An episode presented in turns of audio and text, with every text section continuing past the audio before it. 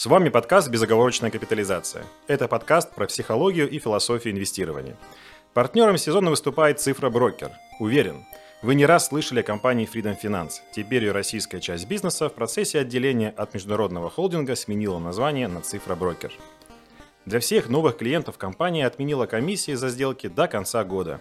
Это означает, что заработать можно будет больше – а найти эффективные инвестиционные решения поможет команда высококвалифицированных аналитиков. Переходите по ссылке в описании и начинайте инвестировать с надежным партнером. Цифра брокер – все в цифре. Неубиваемая тема опять сегодня. Снова. Она посвящена э, тому, что мультипликаторы не работают. Сколько видео на этом канале посвящено этому? Ну ладно, хорошо, я так как-то гипертрофировал проблему. Их может быть два видео где там пару лет назад с Ваниным спорю об этом, и не так давно вышло видео с Элвисом, мы размышляем по поводу ПНБ там, и нематериальные активы. Ну и сейчас пришло время еще раз почелленджить э, эту тему, что типа мультипликаторы, может быть, это ну, что-то, что уже потихонечку отмирает там с 30-х годов. И э, у нас ну, в гостях для этого челленджа значит, друг нашего канала, Никита, который очень богатый бэкграунд, ты расскажешь, красивые такие Э, бренды, в которых ты смог поработать, э, хотя ты при этом из стана врага. То есть ты недвижкой занимаешься так-то по жизни. Ну ладно, об этом давай потом, окей. Э, представься, и давайте поговорим, ну там с ПНЕ начнем, короче. Ты правильно сказал, что я успел поработать там в разных компаниях. То есть, если коротко, я начинал свою карьеру с оценки бизнеса работал в компании большой четверки, это Ernst Young. То есть мы оценивали вот классический бизнес, там частные компании, даже один раз публичную компанию оценивали. А, до этого вообще образование у меня чисто такое финансовое, то есть я закончил финансовый университет, а, вот поработал в оценке бизнеса, после этого работал инвестиционным аналитиком в Goldman Sachs. Там мы занимались, э, как я говорю, всем, что плохо лежит. То есть мы инвестировали, во-первых, деньги самого банка, не там клиентские деньги, то есть мы не были э, какими-то адвайзерами, а именно вот такой, как называется, buy side, то есть именно деньги банка. Под управлением было там несколько миллиардов долларов, и это были и в основном частные компании, там из тех, которые я могу называть, это там доля в HeadHunter, доля в Циане, Тинькофф инвестиция, когда это еще был там банк э, в самом своем начале пути, сеть фамилия, ну и там ряд компаний, которые уже называть не могу. А, и после этого еще работал э, инвестиционным аналитиком в Эльбрус Капитале. Там был вот тоже чисто э, такой private equity, то есть это частные компании. А возвращаясь опять же там на секунду Goldman, это были вот и публичные тоже компании, и такой distress debt, то есть когда облигации сильно просаживались, мы анализировали, есть ли смысл там их выкупать, по какой цене. То есть различные инструменты, успел поработать с разными классами активов, поэтому более-менее могу судить, э, как бы что есть что. Ну и как раз да, как ты правильно тоже, Назар сказал, сейчас работаю с недвижкой, в Голдмане тоже достаточно много времени уделяли недвижимости, и, как ни странно, она давала очень хорошую доходность, э, не хуже, чем вот там остальные классы активов. Личные деньги в акциях есть сейчас в любой стране? Да, конечно. Ну, у меня, опять же, личные деньги, наверное, больше всего вложены в свои там собственные э, объекты недвижимости. В акциях, конечно, я держу тоже какой-то портфель, но, скажу честно, он такой, купил и забыл, то есть э, нету какой-то там регулярной ребалансировки, там, и тем более трейдинга, то есть э, в акциях у меня пакет, так скажем, для галочки. Слушай, ну это же какая-то драма, нет? Это получается человек с таким бэкграундом, э, финансовым образованием в итоге заканчивает недвижкой. То есть, как бы, это, ну, это, это, ты либо абсолютный гений, и там тоже нужно как бы к этому прийти уже, осознать, да, ну, либо просто, может быть, какой-то риск профиля. То есть, почему ты сам себе как-то объяснял, вот я все знаю, я, я работал в таких брендах, я анализировал кучу там компаний, в том числе публичных, но в итоге мои деньги почему-то не в акциях, а в недвижке. Почему так? Ну, я бы это не, не драматизировал. Наверное, это какая-то даже сказал эволюция. То есть э, тут нет ничего плохого, я в этом вижу только позитив. Но опять же, то есть нету там черного-белого, нет такого, что там одно хорошее, другое плохое. Э, нужно, ну как, если ты инвестор, да, нужно иметь там все классы активов. Если мы посмотрим, куда инвестируют там самые богатые, так, ультра-high net worth individuals, да, то есть люди, у кого состояние там 30 миллионов плюс, то они там треть своего капитала держат в недвижке. Еще треть там на фондовом рынке, еще треть там непонятно в чем, во всяких э, биткоинах и прочем. А, а я занимаюсь как бы сейчас э, конкретно э, строю компанию, которая помогает частному инвестору инвестировать в недвижимость. И само собой я как бы свои личные деньги инвестирую в каждый наш объект, чтобы быть инвесторами в одной лодке. Но как бы ну, основная понятно. моя задача это, конечно, именно бизнес построить. Окей, все, понял. Ответ, ответ засчитан, просто у нас еще нету 30 плюс миллионов миллионов. Ну, видимо, это же долларов, правильно? Долларов, долларов, да, да. да. Вот, я, я так себе буду объяснять, почему мы не мишки. Ну, она есть, кстати, она есть, но типа я не воспринимаю как, как актив ее. Хорошо, ну что, к теме, парни, к, терме, к теме, к теме, к теме. Ты работал во всех этих прекрасных заведениях, банках, Эрнст Янг, это не совсем банк, совсем не банк. Ты работал э, ну, в таких крупных компаниях, занимался аналитикой. Э, расскажи, какое отношение там в принятии решений к мультипликаторам, в принципе? Вот ну, ты приносишь какую-то там идею, там, как вот отделом, да, или там лично, и говоришь, потому что P на E там, и дальше ну, какой-то спектр большой мультипликатор. Как, как вот, что, начальник тебя увольняет сразу, или что, что он делает с тобой?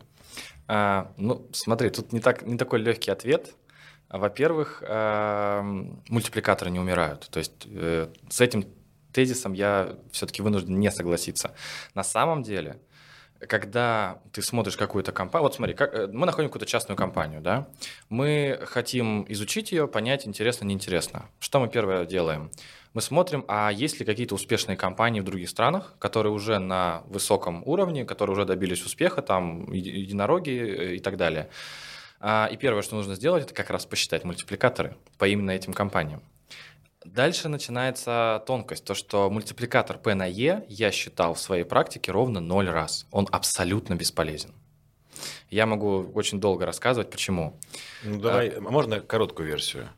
Короткая версия, потому что чистая прибыль – это самый бесполезный показатель из всей финансовой отчетности. Это показатель, который не отражает абсолютно ничего, Э, кроме случаев, если ты оцениваешь финансовую компанию, например, банк, страховую компанию или что-то такое. Во всех других компаниях чистая прибыль – это последнее, на что смотрят э, аналитики. Э, она самая простая. То есть я понимаю и абсолютно, абсолютно понимаю ее популярность среди частного инвестора, она это самый простой показатель, который показывает, а сколько компания заработала вообще денег. Но она очень сильно искажается. То есть исказить чистую прибыль проще простого. Исказить выручку очень тяжело. То есть ты получил деньги от заказчика, там заключил договор, все, выручка есть. Исказить чистую прибыль, я переоценю свои активы в плюс, в минус, неважно куда. У меня чистая прибыль поплыла. У меня сгорел склад, у меня гигантский убыток. Я ни рубля никому не заплатил за то, что у меня сгорел склад. Да, я потерял склад, но тем не менее. Но у меня убыток гигантский, а денег я никому не заплатил. Э, и наоборот, я могу переоценить какой-то свой там актив, сказать, что он теперь стоит намного дороже. У меня чистая прибыль будет гигантская, денежного потока ноль. Ни рубля я не получил с этого. И вот все вот эти бумажные доходы, расходы и какие-то переоценки и прочие там, ну, вещи, которые влияют на чистую прибыль, они очень сильно ее искажают. И манипулировать чистой прибылью очень легко. А манипулировать, опять же говорю, выручкой очень тяжело. Манипулировать там ебедой, ну, как бы можно, но тоже тяжело. Поэтому вот как раз, опять же, да, э, э, амортизация, да, вот огромная, особенно у компаний, которые э, такие asset-heavy компании, у которых большие активы, большая, соответственно, амортизация. Они могут принять какой-нибудь стандарт, который там ускоренная амортизация, у них будут гигантские там расходы на эту амортизацию. Опять же, это бумажные расходы, да, это ни рубля они никому не заплатили за эту амортизацию, да, а в чистая прибыль упала. Э, поэтому нужно смотреть именно э, не на чистую прибыль, а либо на там как минимум ебиду или там EBIT ебида, да, то есть при, как расшифровывать, да, там э, доход компании по-русски, если да, доход компании там до вычета амортизации, налогов и процентов. И потому что все, что можно исказить, оно как раз ниже, чем ебида, а вот ее исказить тяжело. Слушай, ну ты рисуешь достаточно такую по, по поводу прибыли мрачную картину, сложно согласиться.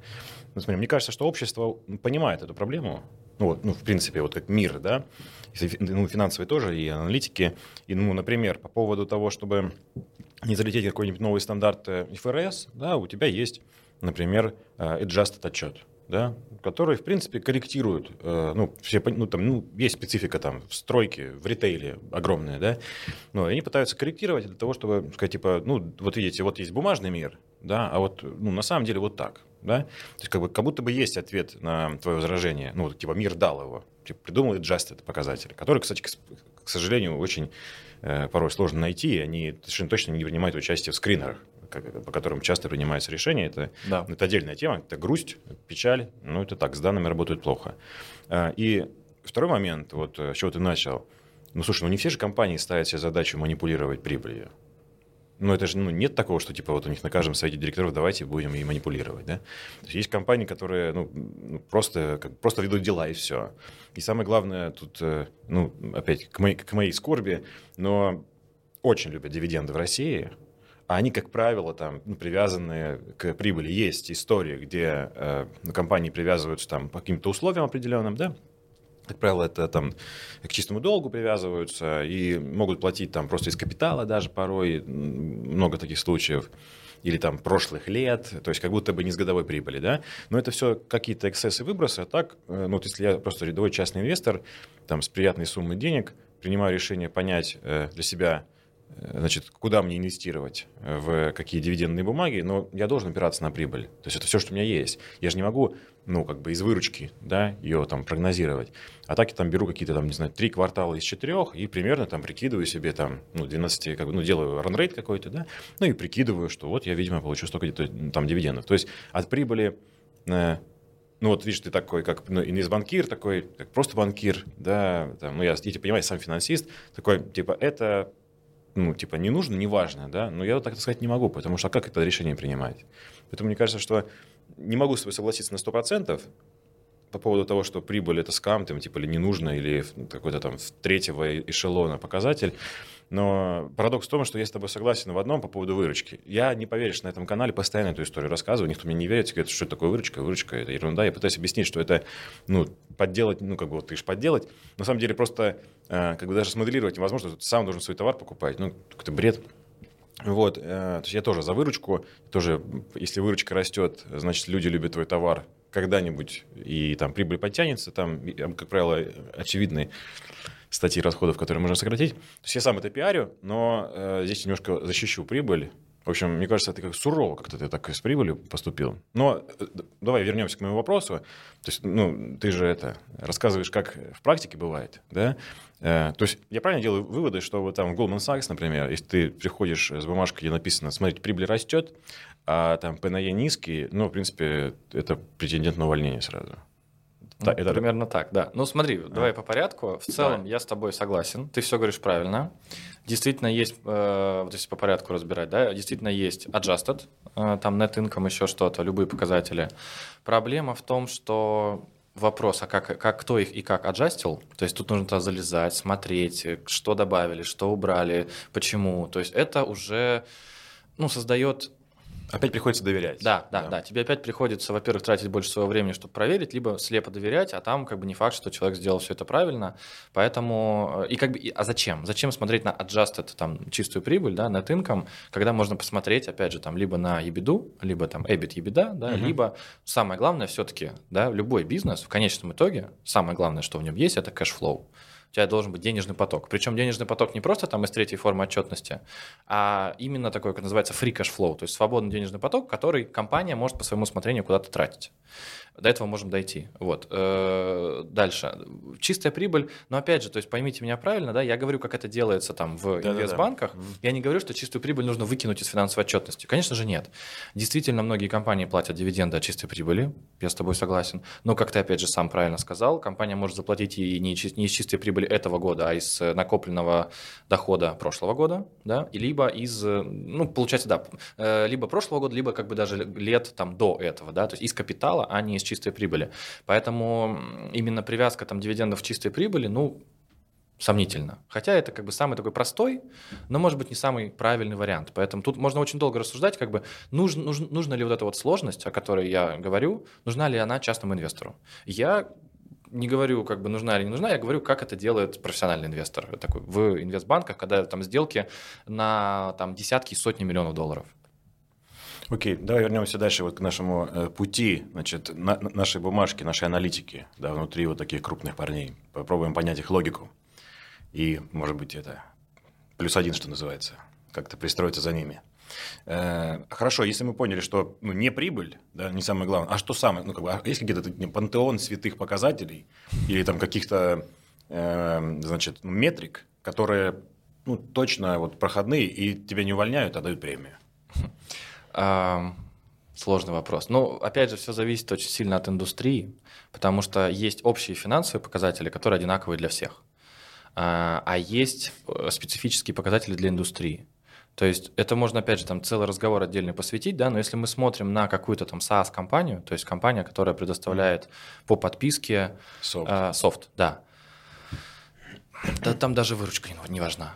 У тебя есть показатель, э, сколько у тебя законтрактовано договоров, потому что они выручку начисляют э, по мере оказания услуг. Если ты заключил договор на 10 лет, там, с условным Microsoft, э, но ты ему оказал услуги только за 2 месяца, у тебя выручка будет на 2 месяца, прибыли, скорее всего, вообще не будет, да, но при этом ты законтрактовал с ним 10 лет, э, и у тебя выручка будет вот на 10 лет вперед. И этот показатель намного важнее, чем там выручка, прибыль, еще что-то. Ты смотришь, насколько у тебя быстро отваливаются клиенты, да, такой churn rate. Э, То есть, если у тебя клиент э, подписал договор, прошел год, и он его не возобновил, отвалился, да, это намного более важный показатель, чем там финансовые какие-то метрики. Вот. Но это по каждой индустрии можно рассуждать там по часу отдельно. Если мы смотрим чисто финансы, то вместо чистой прибыли, как я говорю, все равно считаются мультипликаторы. А мультипликаторы только считаются не через капитализацию, а через э, enterprise value. То есть э, стоимость компании не акционерного капитала, да, то есть э, капитализация компании, да, вот наша P на E, когда мы считаем, да, у нас P – это цена там одной акции, либо цена там всей компании целиком именно капитализации. Но у нас может быть ситуация, вот тоже ты говоришь adjusted net income, окей, допустим. А что делать, если у нас есть условно пятерочка, есть магнит, одна компания полностью у нее структура капитала состоит из акционерного капитала, долга ноль, лизингов там ноль, еще что-то ноль, а у второй компании э, огромный долг, э, магазины там, допустим, ну ладно, магазины в лизинге не самый лучший пример, но допустим там что-нибудь в лизинге, а, и есть там еще, допустим, привилегированные какие-нибудь акции, ну, то есть структура капитала очень такая разношерстная. И, само собой, у компании, у которой достаточно высокий долг, у нее будет большие процентные расходы, чистая прибыль будет меньше. Если сравнишь две одинаковые компании с точки зрения И операционной, EV тоже.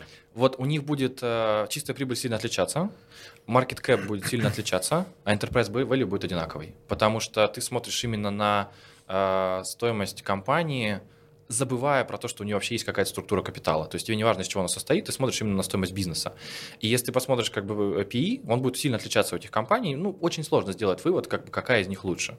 С одной стороны, долг это там якобы зло, да, с другой стороны, долг помогает зарабатывать больше, поэтому это такая тоже дискуссия, очень ну, дискуссионный вопрос. А если смотришь на enterprise value, ты понимаешь, сколько стоит реально операционный бизнес этой компании за вычетом каких-то еще там вещей, которые к этому бизнесу не относятся. То есть, допустим, у нас в одной компании есть еще зачем-то офис в центре Москвы, который она сдает кому-то в аренду. Стоимость этого офиса входит в market cap, да, она, этот офис принадлежит акционерам, но э, он не генерирует э, там доходы от основного вида деятельности этой компании, и если мы смотрим там enterprise value, да, мы его оттуда вычитаем. Ну, то есть тут можно усложнять, там достаточно, с одной стороны, там сложный показатель, да, с другой стороны, как бы главное понимать, что мы должны смотреть на стоимость компании, э, отвязанную от структуры капитала. И мы, соответственно, считаем мультипликатор, там EV EBITDA, EV EBIT, ну, может быть, EV revenue, да, EV, то есть на выручку. Вот, э, первое. Поэтому мультипликаторы очень важны. Вопрос какие? Ну вот EV беда, я так понимаю, это такое... Это вот, да, это, это эталон, да. То есть, если ты не знаешь, как бы, что посчитать, посчитай EV беда. Понятно, Вот. идем дальше. Опять же, там можно придираться, там, что лучше, EBITDA или EBIT, но как бы это вот база все равно, с того, с чего начинается. А, Как я сказал, важен э, денежный поток, то есть ты смотришь, а способна ли компания вообще генерировать денежный поток, и, так скажем, free cash flow, профессионально называется, да, free cash flow conversion, то есть а, насколько у тебя там EBITDA или чистая прибыль, любой показатель, который тебе нравится, э, конвертируется в итоге в денежный поток. Почему это важно? Потому что если у тебя, например, условно Яндекс, у которого вся стоимость компании это клиенты, это бренд, это технологии, и э, все расходы компании, они по большой, э, ну, по большому счету, они уже сидят в твоем PNL, да, в доходах и расходах, то есть это зарплата сотрудников, там аренда офисов, там, не знаю, еще что-то, сервера какие-нибудь еще. Э, У тебя ниже чистой прибыли в денежном потоке очень мало каких-то прочих вещей. А у условного «Газпрома» у тебя есть там миллиард или три- триллион рублей чистой прибыли, после этого тебе нужно капитальные вложения сделать, да, там новые вышки пробурить, новые какие-нибудь танкеры там закупить. Это, всего, это все не сидит в э, отчете именно о прибылях убытках, да, оно сидит в денежном потоке. Тебе нужно дать отсрочку своим поставщикам, э, ой, вру, отсрочку, соответственно, покупателям, да, тебе нужно, наоборот, у тебя есть какой-то так называемый элементы оборотного капитала, да, когда тебе не сразу заплатили, ты не сразу заплатил, и вот от его размера очень сильно зависит, э, опять же, денежный поток, да, и э, вот то, что мы уже проговорили, это амортизация, то есть у тебя может быть, например, очень маленькая чистая прибыль или вообще отрицательный убыток, но амортизация – это такой бумажный перенос э, расходов, бумажный перенос изначальной стоимости там, основных средств на, в расходы компании. И на самом деле, когда ты там строишь завод, ты потратил деньги вот в самом начале, а потом 20 лет его амортизируешь. И все 20 лет э, ты списываешь вот эту вот амортизацию, но денег ты никому не платишь за это. И, соответственно, твой денежный поток, он э, не равен чистой прибыли, он равен, грубо говоря, там чистая прибыль плюс твоя амортизация. Вот, если мы убираем там остальные всякие элементы. И в итоге, как бы, приходя, отвечая на твой вопрос, да, мы смотрим, а как вообще компания из, э, а, по, отношению к ее там либо чистой прибыли, либо к EBD, ну лучше к EBD, конечно, э, какой у нее денежный поток. Если он там, не знаю, условно 90%, Э, это, конечно же, хорошо. Значит, как бы то EBITDA – это тот показатель, на который мы должны смотреть при там, мультипликаторе, например. Если мы понимаем, что там денежный поток условно там 10% от EBITDA, ну, наверное, эта EBITDA тоже нам не нужна. Ну, не очень важна, потому что она не отражает реальную картину того, сколько бизнес генерирует денег.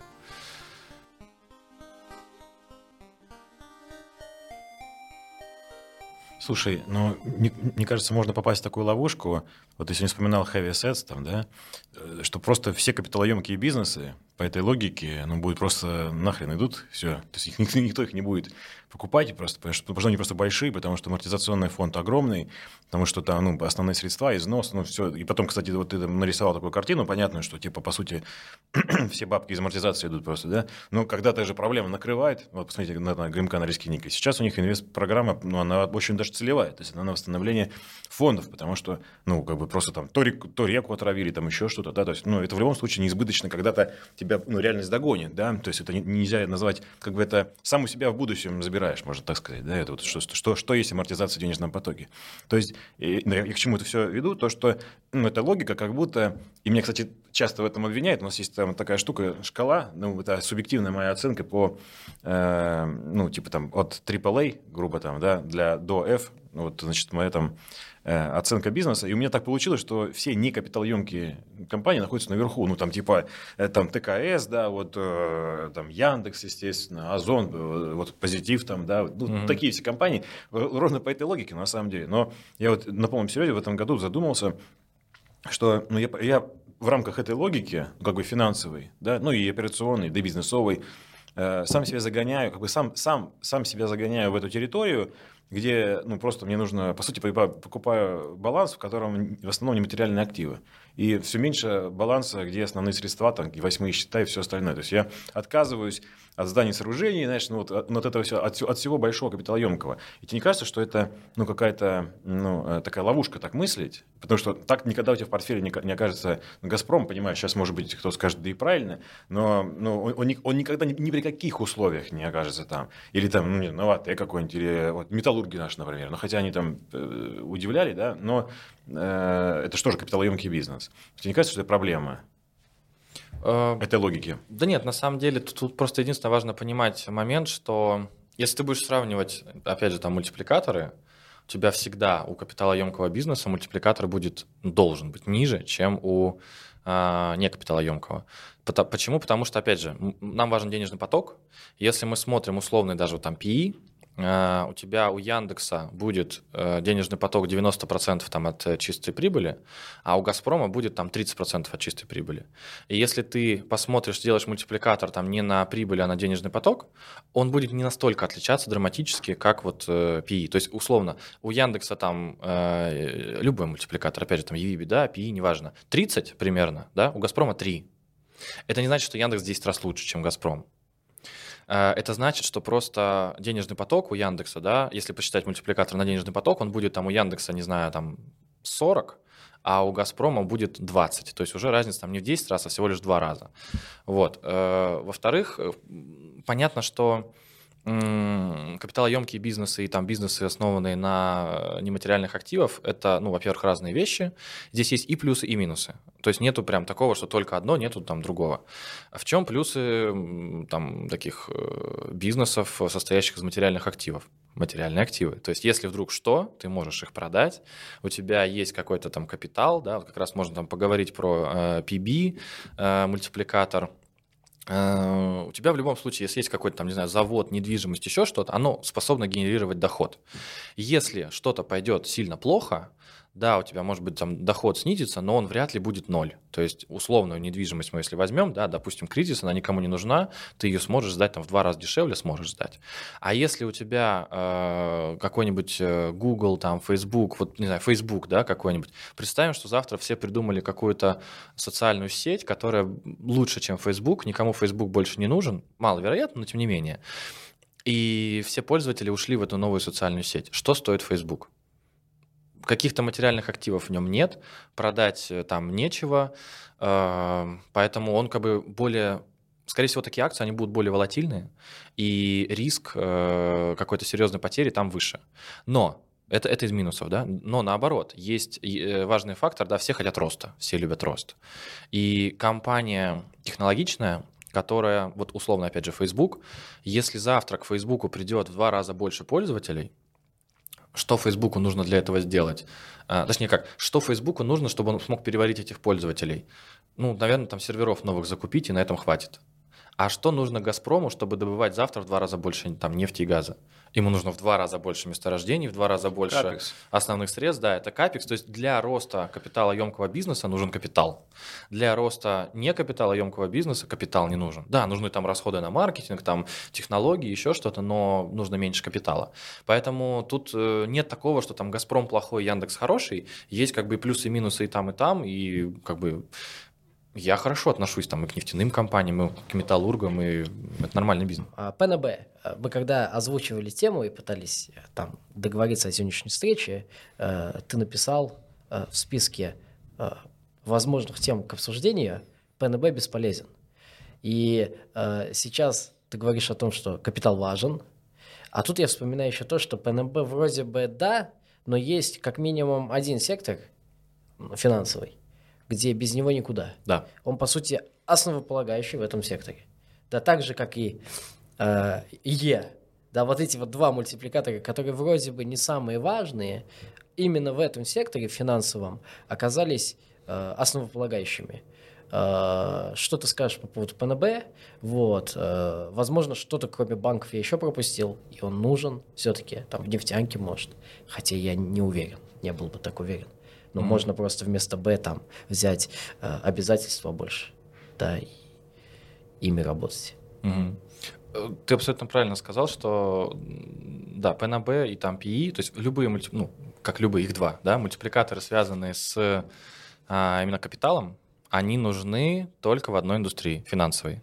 Самая привычная для нас финансовая индустрия – это банки, но как бы туда еще входят и страховые компании, там какие-то инвестиционные компании. То есть грубо говоря, да, инвестиционная компания, у нас есть какой-то фонд, в нем какое-то количество акций, логично купить этот фонд по цене, как, э, как бы суммы тех акций, которые там внутри есть. Нелогично покупать его дороже или дешевле. Вот, поэтому для финансового сектора ПНБ и ПИ абсолютно нормальные мультипликаторы, потому что действительно там банки – это капиталоемкий бизнес, влей туда больше капитала, сможешь выдать больше кредитов, у тебя будет больше прибыли. То есть тут действительно все окей. Это поддерживаю. А в других индустриях, к сожалению, да, ПНБ ну, практически бесполезен. Давай как бы чуть-чуть шансы ему оставим, да, но практически бесполезен. Э, тут важно понимать тоже две, две вещи. Первое, что все-таки вот ПНБ был очень э, популярен в прошлом веке. Там Баффет, все вот э, иконы э, инвестиций, они действительно занимали. Там только Б и было. Как бы, ну да, да, там было все ну, попроще, и как бы это работало, это работало. То есть действительно, если ты покупаешь бизнес дешевле его активов, или его там, ну, даже не, не, не активов, да, неправильно, капитала именно, да, то есть за вычетом активов, за вычетом обязательств, это выгодно. Ну, логично, что ты вряд ли потеряешь и, как бы, скорее всего, заработаешь. Сейчас, когда все-таки большинство компаний, они м, создают стоимость э, не благодаря активам, а благодаря там, технологиям, знаниям, людям, э, и самое важное, самое важное всего это клиенты, да, то есть э, если вот Facebook, да, мы только что проговорили, если Facebook завтра скажет, что ребята, да, там есть более крутая социальная сеть, но мы запустили новый проект, пожалуйста, там приходите туда. Ну, половина его аудитории придет, и лояльность к бренду это очень важно.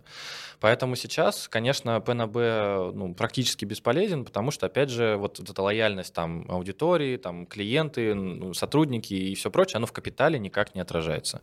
А заводы, пароходы и прочее, его как бы можно, в принципе, купить. То есть Яндекс не равен сумме стоимостей серверов, там, компьютеров и прочего в Яндексе. Он равен именно, вот как бы он создает свое value за счет, э, как я сказал, да, клиентов, там, технологий и прочего. При этом это, это первая вещь. Вторая вещь, э, важно, опять же, на какую компанию мы смотрим. Если компания, которая рыночная, там адекватный менеджмент, там нету единственного акционера, который все решает, э, то есть есть там, не знаю, совет директоров независимый, который работает именно на благо акционеров, то, наверное, если у вас там цена компании сильно ниже э, активов, вы понимаете, что вы либо делаете что-то неправильно, да, неэффективно ими управляете, совет директоров говорит, а давайте их продадим, распределим дивиденды акционерам, да, ликвидируем компанию, все будут довольны. Это правильное решение с точки зрения там менеджмента. Если у вас э, компания в России, у нее один собственник, ну или там на 90% один собственник, и как бы проблемы миноритариев его абсолютно не волнуют, там ПНБ может быть любой, хоть там 0,1, если вы до этих денег никогда в жизни не дотянетесь, то как бы на, на это смотреть тоже не так э, важно. На самом деле можно даже перефразировать, если э, низкий ПНБ, ну, в ряде секторов, значит, нужно в два раза больше времени потратить на анализ, потому что если он ниже, чем у сектора, яркий пример банковский сектор и условный ВТБ. Да. Да, значит, нужно в два раза больше времени потратить, чтобы разобраться, почему так. Да. И тогда скрываются там, ну, многие знают там, да, привилегированные акции, которые занимают 70% практически капитала и так далее. Ну, просто э, как будто бы э, правило изменилось. Э, однажды, когда-то давно было так, что поймал удачу за хвост, купил э, 1 рубль за 80 копеек, ты молодец, значит, у тебя 1 рубль за 80 копеек. 20% доходности. Просто да. с нихера. А по факту сегодня как будто бы... Возможно, в 20-е годы также было, да, когда был там Грэм, не могу судить об этом, но сегодня как будто бы наоборот. Э, кажется, что компания, которая стоит дороже, да, дороже сектора, и не обязательно по ПНБ, ты такой, окей, значит, здесь можно немножко отлынить э, в дальнейшем анализе, потому что ты такой, ну, а, она же уже дороже, значит, есть там две причины. Либо это Тесла, которые просто переоценили все подряд, да, но мы это просто опускаем. Либо просто э, в данном примере это самая эффективная компания, которая видит рынок. И это просто будет видно по цифрам. И такая игра будет очень прекрасно работать, если мы будем смотреть э, мультипликаторы цены, Ева Ебеда, ПНЕ, ПНБ, и э, одновременно смотреть у тех, у кого очень низкие эти показатели в секторе, сравнивать их э, рентабельность активов. Да, и скорее всего у тех, у кого низкий, э, не, ну, низкие мультипликаторы цены, скорее всего рентабельность активов да тоже очень низкая, да. ниже, чем у сектора. И тут вот ты понимаешь, что э, не факт, что проблемы решатся. Но тут э, тоже надо быть аккуратным. С одной стороны, ты правильно говоришь, то есть, скорее всего, э, низкий там мультипликатор или низкий или высокий, это не причина, это ведь следствие, да, то есть, если, например, компания работает неэффективно, скорее всего, у него мультипликатор там э, низкий, действительно, у нее там, если это капиталоемкий бизнес, да, низкая рентабельность капитала, условный Тиньков, да, сколько раз он там ПБ торгуется, я там последние цифры не знаю, но это несколько раз. Четыре или три. Да, да, а когда он выходил на IPO, вот я не помню точную цифру, это было там типа 20 плюс. Да, а действительно ВТБ там меньше единицы. Ну, С одной да. стороны, мы понимаем, почему, потому что действительно ВТБ там не самый эффективный банк, и там есть проблемы, ну, да. так скажем, да. А у, а у Тинькофф, второго... Тинькофф действительно он как бы растущий, классный, там технологичный, он работает на акционеров и так далее. Но тут тоже э, надо держать баланс. То есть э, самая лучшая компания в мире купленная по завышенной цене, эта инвестиция все равно хуже, чем там не очень хорошая компания, но купленная дешево.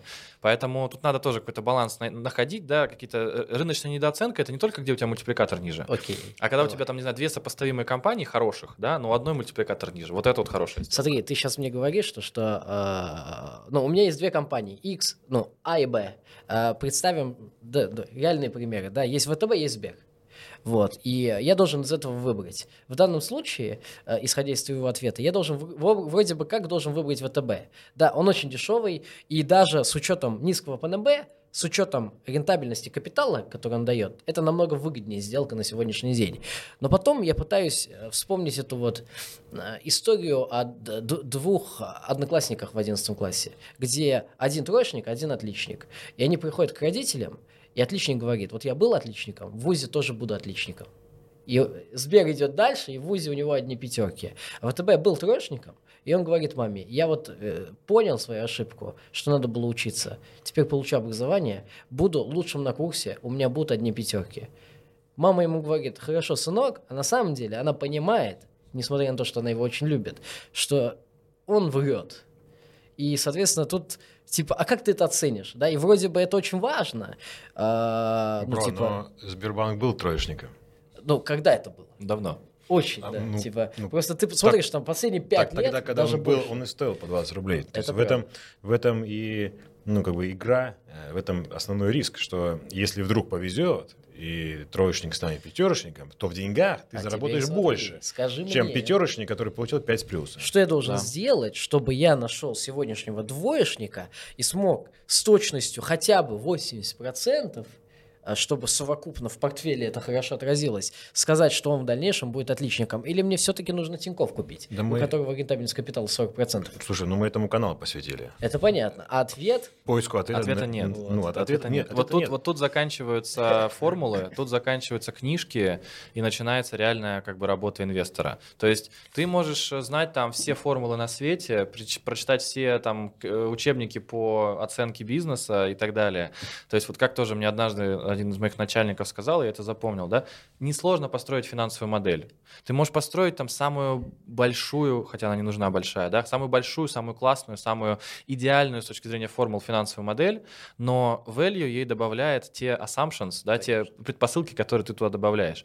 И если ты там в самую лучшую финансовую модель добавишь неправильные, да, которые не сбудутся в итоге предпосылки, это будет хуже, чем если ты просто сидишь и думаешь, я вот чувствую, да, что там вот эта компания будет дальше отличником. Поэтому здесь заканчиваются вот э, формулы, да, начинается действительно работа инвестора, да, понимание, а кто все-таки добьется успеха, какую там долю рынка он может иметь, а там, ну, не знаю, на какую маржу он может выйти. Э, ты не можешь подставить формулу и четко посчитать. Если бы могли, математики были бы самыми богатыми людьми в мире. А э, так как это не так, можно сделать вывод, что все-таки вот нужны такие там каналы, как ваш, да, где можно порассуждать, а как все-таки найти того троечника, который станет отличником, либо убедиться в том, что отличник дальше будет тоже отличником. Смотри, и последнее от меня сейчас, чтобы добить мысль. Э, Скажи, пожалуйста, были ли в таких громких словах, несомненно, и, э, ну, я там никогда не работал, меня бы не взяли, там, Goldman Sachs условный, да, э, где-то успел поработать, были ли там методы того, чтобы оценить вот это вот, что ты просто такой, ну вот Греф красавчик. Вот это вот как-то можно в модель впихнуть? И да, и нет. То есть, опять же, если мы берем банковскую индустрию, я вот в ней не специалист, да, но там есть тоже определенные показатели, как прежде всего самое банальное рентабельность капитала. Ты понимаешь, да, что там у кого 40, тот молодец, у кого там 10, тот не очень. Вот. Но понятно, что за этим стоит очень, ну, там большое количество более тонких материй. То есть э, в банке что важно? Важно, чтобы тебе кредиты возвращали, важно, чтобы депозиты у тебя были там дешевые, да, что дешевая стоимость капитала, э, хорошая доходность на э, твои выданные активы и э, ну, там, низкий риск. Да? То есть у, у Сбербанка, мне кажется, вообще самый лучший показатель с точки зрения э, просрочек по кредитам, да, то есть если мы возьмем э, там любые другие банки, да, у Сбербанка, и, опять же, там точную цифру сейчас не вспомню, но там супер маленький. То есть Он ниже, чем у сектора, хотя Сбер это почти 50% да, да, сектора. да, то есть вот это, это феноменальный результат, я считаю, действительно, Сбера. Он действительно занимает там половину банковской отрасли, но у него ниже, э, ниже э, просрочки, чем у остального сектора. Э, У него одни из самых, там, если не самые, наверное, дешевые даже да, депозиты. То есть он дешево фондируется, он дорого достаточно выдает кредиты, у него очень надежные действительно эти кредиты, то есть очень маленькая просрочка.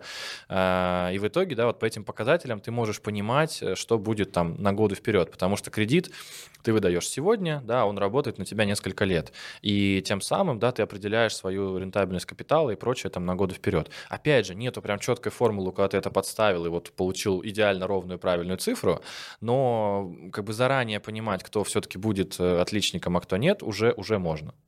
То же самое, не знаю, там другие сектора, да, вот как я сказал, SaaS, да, можно сразу понять, что если у этой компании 99% ее клиентов возвращаются, значит, у нее как минимум хороший продукт. Если у нее 30% возвращаются, значит, продукт не очень. Если она законтрактовалась с крупными компаниями надежными на 10 лет вперед, значит, на 10 лет вперед у нее будет выручка. если она контрактуется на 3 месяца вперед, да, то как бы непонятно, продлят они, не продлят. Если мы смотрим ритейл, а, тоже вы разбирали там и магнит, и пятерочку, и вот очень правильно тоже был там акцент сделан, что есть такой прекрасный показатель, как like for like. У тебя есть сопоставимые продажи тех же самых магазинов, которые были открыты и год назад, и сегодня. И если ты смотришь просто на показатели там выручки, ебеды, прибыли, чего, что тебе больше нравится, да, если сеть растущая, да, как магнит, например, яркий пример, магнит рос, рос, рос, рос, рос, и всем казалось, что этот рост там бесконечный, и все с магнитом круто. Но когда все-таки он дошел до какого-то плата, да, и он уже не мог так эффективно открываться дальше, дальше. Тут уже нужно было смотреть на операционную эффективность. Если ты смотришь на лайк-фо-лайки, да, они постепенно падают, а у там X5, например, постепенно растут. И ты понимаешь, что X5 более э, жизнеспособный конкурентный игрок, ну, на тот момент, по крайней это, мере, да, сейчас Магнит... Уже, да. Сейчас Магнит как бы уже, уже молодец, но тем не менее, да, тогда было понятно, что рост Магнита когда-нибудь закончится и будет э, какое-то падение. А пятерочка, было видно, что они, ну, X5, да, было видно, что они именно операционно эффективны и, э, ну, в долгосрочной перспективе перспективе, скорее всего, будут победителями.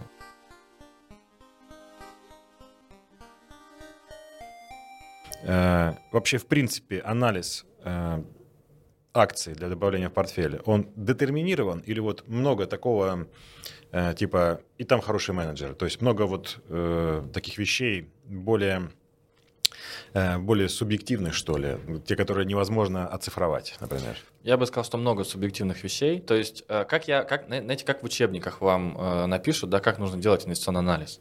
Вы там берете отчетность компании, полностью ее штудируете, полностью все выписываете, финансовая модель, расчеты, DCF, там дисконтирование, вот вам цена, по которой нужно купить. DCF я строил в Goldman ровно ноль раз, он никому тоже не нужен. А, как принимается инвестиционное решение?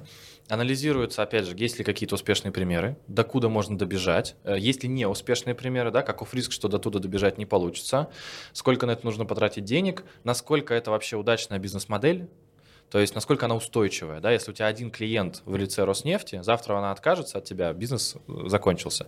Если у тебя миллион клиентов, и как бы они приходят к тебе, возвращаются, да, это устойчивая бизнес-модель. Вот. И сначала вот на основе вот этих вот факторов, именно таких, ну, может быть, сказать, субъективных, да, на основе отраслевых каких-то показателей принимается вообще решение, эта компания там крутая или не крутая, только потом строится модель, чтобы подтвердить, что да, с точки зрения там, нашей требуемой доходности, мы на ней сможем заработать там столько-то. И если, например, она не сходится, ну окей, так как мы э, были, покупали в основном частные компании, да, мы могли прийти к продавцу и сказать, слушай, все здорово, мы готовы, но надо там на 20% дешевле. Если мы смотрим публичную компанию, ну ты просто фиксируешь какую-то стоимость, которая тебе нравится, да, либо ее ждешь, либо принимаешь более низкую доходность прогнозную, да, и покупаешь как бы сегодня. Хорошо. То есть короткий ответ, вот субъективных таких показателей, э, не формульных, сильно больше, чем именно там формулу. Окей, okay, хорошо. Э, есть ли золотой показатель или там нет три золотых показателя, которые обязательно должны быть в начале э, аналитики, ну, вот на рынке акций и при, при добавлении в портфель? Предлагаю тоже разделить на две части, да, вот от финанс, финансовых и нефинансовых. Если финансовых, то да, мультипликатор, и mm-hmm. да, это важно. Там денежный поток, ну, наверное, темп просто, банально темп просто, рост как бы это действительно всегда хорошо.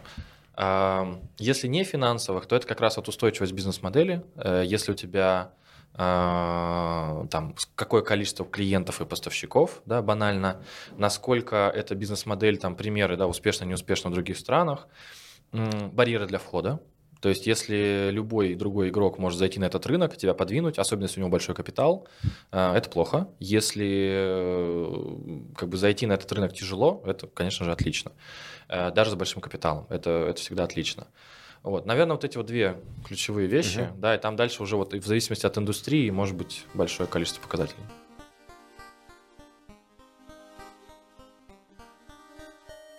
Никит, хочу воспользоваться твоей экспертизой и задать вопрос по поводу недвижки и показателей. Но э, так как это мы только знаем с Мурадом, какая у тебя экспертиза, там пару слов про свою компанию, чтобы все поняли, что ты рубишь в недвижке хорошо.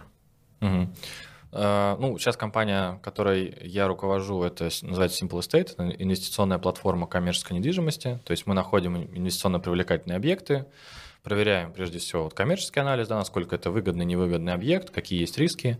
Технически, юридически проверяем, если все нравится, приобретаем, организовываем сделку. И самое главное, э, даем инвестору частному возможность от 100 тысяч рублей э, купить долю в таком объекте. В основном мы работаем по сегменту супермаркетов, то есть есть помещение, его снимает пятерочка, мы его покупаем, и, соответственно, э, каждый отдельный объект недвижимости упаковываем в отдельное акционерное общество, инвесторам через нашу инвестиционную платформу продаем акции, и инвестор может от 100 тысяч рублей да, иметь какую-то долю в этом объекте, получать, соответственно, долю от арендных платежей, и этот объект плюс дорожает э, в цене э, со временем, также потом с прибылью продать свою долю. Входим в реестр Центрального банка инвестиционных платформ. Сейчас у нас под управлением чуть больше, чем 800 миллионов рублей. Работаем ну, относительно недолго, там 3 года, но за эти 3 года показали доходность фактическую 25% годовых. Сейчас как раз у нас есть новый объект э, в Новой Москве с перекрестком, вот на него привлекаем деньги, поэтому кому интересно, можно тоже зайти посмотреть. Слушай, ну и нужно воспользоваться твоей экспертизой. Тот же вопрос, то есть золотые показатели только в недвижимости. Недвижимости. На самом деле недвижимости э, это вообще другой такой мир, я бы сказал. Там тоже финансы очень важны, но в основном недвижимость там четко определены э, там, стоимости. То есть, грубо говоря, у тебя недвижимость в среднем приносит условно там, 10% годовых от аренды. Хорошая недвижимость приносит там 9, потому что она дороже продается. Чуть похуже приносит 11, потому что она продается дешевле. На этом финансовые показатели примерно заканчиваются. Дальше начинается огромное количество там более тонких материй, то есть там локация. Да, все знают, что локация для недвижимости очень важна. Но что конкретно под этим подразумевается, ну, мало кто знает. То есть мы понимаем, что, например, для жилой недвижимости локация – это рядом с метро, поближе к центру, хорошо, если рядом парк, там река, еще что-то, да, подальше от промзоны, там, не знаю, аэропорт, еще чего-то. Э, для коммерческой, например, недвижимости, опять же, смотря для какой, да, но в основном это все абсолютно не важно. Если мы смотрим офис, да, вот тут работает, нужно поближе к центру, э, метро, э, там подальше от промки. Если мы берем торговое помещение, да, или там торговый центр, либо даже маленькое торговое помещение стрит-ритейла, это все вообще не важно. Важна единственная вещь – это трафик.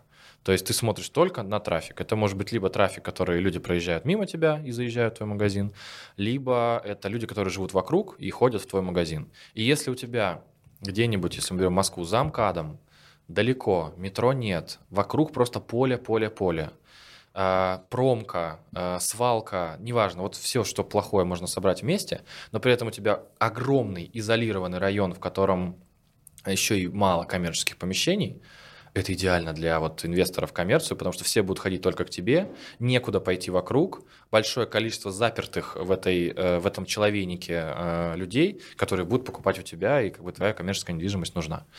И ну, тут, конечно же, тоже важно смотреть, опять же, сегменты. То есть, э, если мы берем, опять же, офисные центры, да, это одно. Торговые центры – это другое. Стрит-ритейл – третье, да, склады, например, это четвертое. То есть, вот э, для складов, э, опять же, там в центре города находиться не нужно. Тебе важно именно качество самого э, объекта, потому что склады, которые строились там 10 лет назад, они уже практически никому не нужны.